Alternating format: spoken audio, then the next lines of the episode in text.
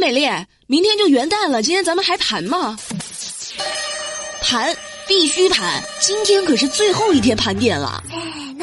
欢迎收听二零一九年度大反转新闻。反转新闻啥意思呢？啊，就是有时候啊，我们看到一条新闻的时候，不要急着下定论啊，让新闻飞一会儿，说不定最后的真相哈，并不是你最初看到的那样。二零一九大反转新闻第一条：英国冷冻货柜车案。今年英国当地时间十月二十三号凌晨，埃塞克斯地区的一辆货车里发现了三十九具尸体。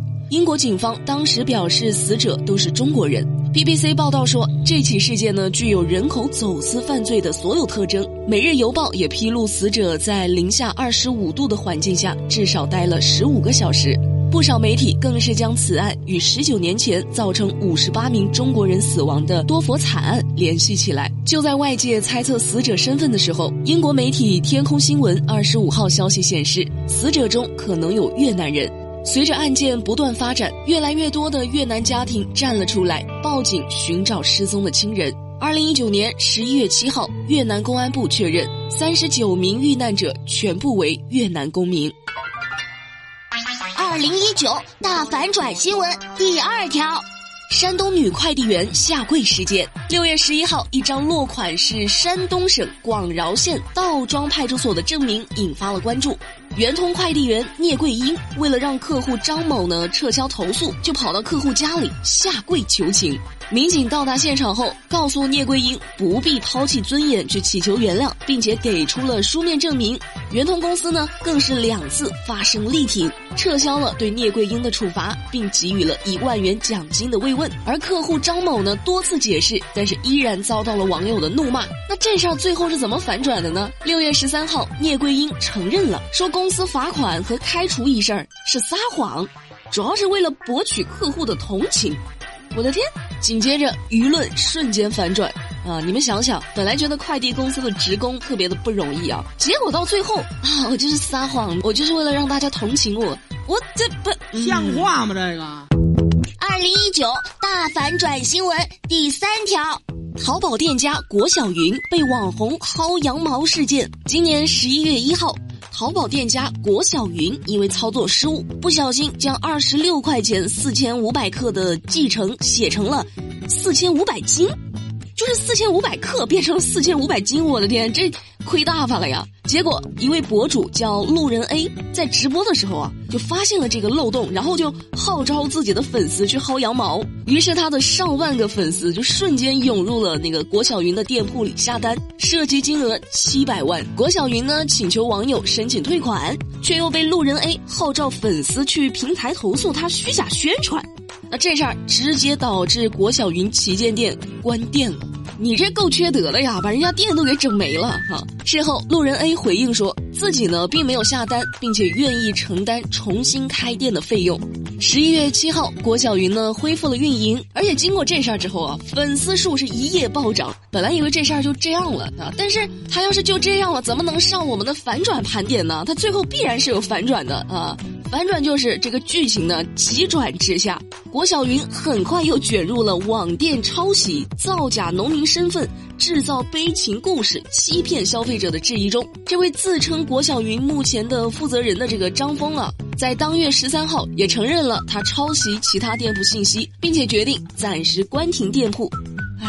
这就是属于一个成也成在网友舆论，败也败在网友舆论啊！你何必你这好好做生意不就行了？你这么作编故事干啥？你是没有梦想就卖不出橙子吗？什么乱七八糟的！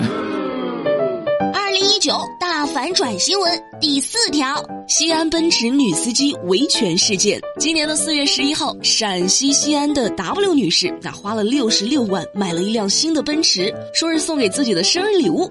可是这车啊还没开出门呢，就发现发动机漏油。这 W 女士呢就和售卖处进行了十五天的协商，但是店家的解决方案从退款换车变成了换发动机，谁也不愿意遇到这样，你说对不对？我花六十六万买了辆新车，这还没开出门呢，我就得换发动机了。最后没办法，就逼得 W 女士不得不坐在店内的车顶上要说法啊，更是接出了金融服务费一事儿。那四月十六号，经过多部门协调介入，W 女士和西安利之星汽车有限公司达成了换车补偿等和解协议，后者被依法处以合计一百万元的罚款。按道理说，这事儿到这儿就皆大欢喜了，各位看客网友呢也出气了，W 女士呢也得到了赔偿。唉。我说了，今天是反转新闻，这事儿最后怎么反转的呢？随后，原名为薛春燕的 W 女士却成了被维权者，她被指经营餐饮店卷款跑路，拖欠商户、供应商数百万债务。十一月二十六号，上海警方说，清算管理人查账中发现薛春燕，也就是 W 女士涉嫌职务侵占，因为案情重大复杂，延长刑事复核期限三十天。唉，本来是个维权者。结果变成了被维权者，你这职务侵占、拖欠工资，一堆人等着你吃饭呢。结果你买奔驰去了，那这找谁说理去？太不负责任了！二零一九大反转新闻第五条：周口男婴丢失案。今年的五月十六号，河南周口一女子带着四个月大的儿子在散步的时候，因为身体不舒服，突然晕倒了。醒来之后，孩子却失踪了。报警之后，周口警方呢将此事定为盗婴案，两次发布悬赏通告，奖金从五万升至了十五万。五月十八号晚上，嫌疑人自首了。虽然孩子找到了，但是这起案件呢似乎另有隐情，因为无法在现场监控找到男婴的任何信息，案发现场也并非男婴的丢失现场。警方通报中将盗婴案换成了婴儿丢失。五月二十号，这起事件呢被证实是由婚外情引发的一出闹剧，是女方刘某策划并且自导自演的。这事儿参与的策划者呢，大多数呢都是女方的亲戚，最终导致多人被拘留。这个男婴的亲生父亲呢是安徽的一个在职干部王某，这刘某呢和王某在酒后发生关系后怀孕，生下了男婴。后来经过两人多次谋划，王某呢是先到刘家将男婴抱走，此后刘某谎称晕倒的时候男孩被偷了，啊，我的天，这电视剧都不敢这么演了，这就是自己和自己家人联合起来把孩子给抱走，然后还要假装晕倒报警说孩子丢了。那是我爸爸，那是有道理。二零一九大反转新闻第六条：昆明李新草溺亡事件。九月八号晚上，昆明大二的女生李新草在室友任某的邀请下，和室友的好朋友李某以及罗某一起吃完火锅后，先后进入了三家酒吧喝酒。九月九号凌晨，昆明市公安指挥中心接到报警，说李新草跳江了，随即通知了李新草的母亲陈美莲，表示李新草是醉酒自杀。陈美莲十月十一号公开了部分视频，质疑女儿的死因，认为女儿在酒吧曾经被两名男子猥亵，期间多次反抗，但是遭到了男子的耳光。昆明警方于十月十四号宣布成立专案组立案调查。十月二十九号，警方立案通知书显示，昆明市公安局对罗某强制猥亵侮辱一案立案侦查。昆明市公安局盘龙分局对罗某等人过失致人死亡一案进行立案侦查。唉，这上的反转真的挺让人细思极恐的哈！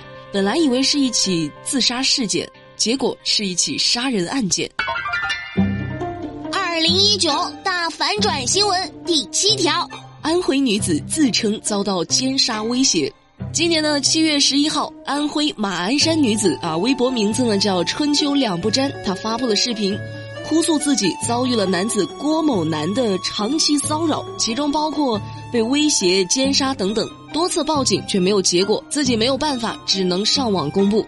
当天晚上，马鞍山市公安局花山区分局介入，网友呢也是特别激动的替妹子讨伐郭某。事情发酵之后。疑似涉事男子郭某男连发多条微博发声解释，说自己只是维权，并没有骚扰女子，反而是对方不断的在骚扰自己。七月十三号，该女子呢向警方承认被威胁、强奸等言论为自己杜撰。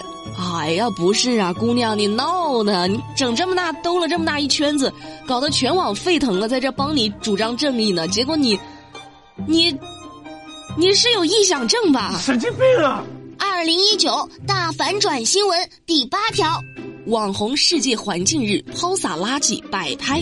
今年的六月五号哈是世界环境日，一位微博博主叫 C C C C I 的郑佳怡发文说自己呢将一处满是垃圾的绿地打扫干净。本来是好人好事儿哈，但是这件事儿的反转呢来得太快了，很快就被另外一家自称是管理处人员的网友。韩黎明晒出监控视频爆料，说这位做好事儿的郑佳怡呢，是自己将四袋垃圾运进了公园，伪造成遍地垃圾的模样，然后将垃圾顺序颠倒，装作自己打扫了的样子。郑佳怡随后的回应呢，更是令人瞠目结舌啊！事发时的当天晚上，他发博表示，和韩黎明一起策划了这起事件，初衷呢是为了通过反向宣传，表达让更多人关注环保。最后，房山警方在线发布通告，证实了此事，说监控照片都是 PS 的，整件事件为自导自演炒作行为。目前，两个涉事账号呢均显示已不存在，啊，就是被消耗了呗。唉，这个事情的反转真的是一波三折哈。刚开始以为是个好人好事啊，结果一反转啊，是自导自演。正当大家为这个环卫工人伸张正义的时候，再一反转，哦，两个人都是导演，哈哈，真的，你俩去考电影学院吧啊！好啊，互联网时代资讯爆炸，信息呢也是瞬息万变，在不少媒体及不明真相的群众无意识的推波助澜下，前一秒啊很有可能你坚信不疑，为之喜悦或者为之愤慨的同时，下一秒就可能完全变了模样哈。但是唯一不变的。是我们的金主爸爸的省钱公众号 A P I 五九零，这个反转是不是很意想不到哈？美丽的十万水军哈，打开手机搜索微信公众号 A P I 五九零，帮美丽关注一下哈。都跨年最后一天了，还不关注呢？等明年吗？这不马上过年了吗？是不是该买年货了？先关注这个公众号好吗？A P I 五九零，把要买的东西的链接发过去，就能找到优惠券，还有返利红包，省下来的钱多充点流量。听美丽说不好听吗？不过各位哈，明年咱们听新闻的时候，记得先让新闻飞一会儿。那最后，美丽在这儿呢，也提前跟大家说一声元旦快乐，拜拜。对了，明天元旦也有节目哦，记得收听。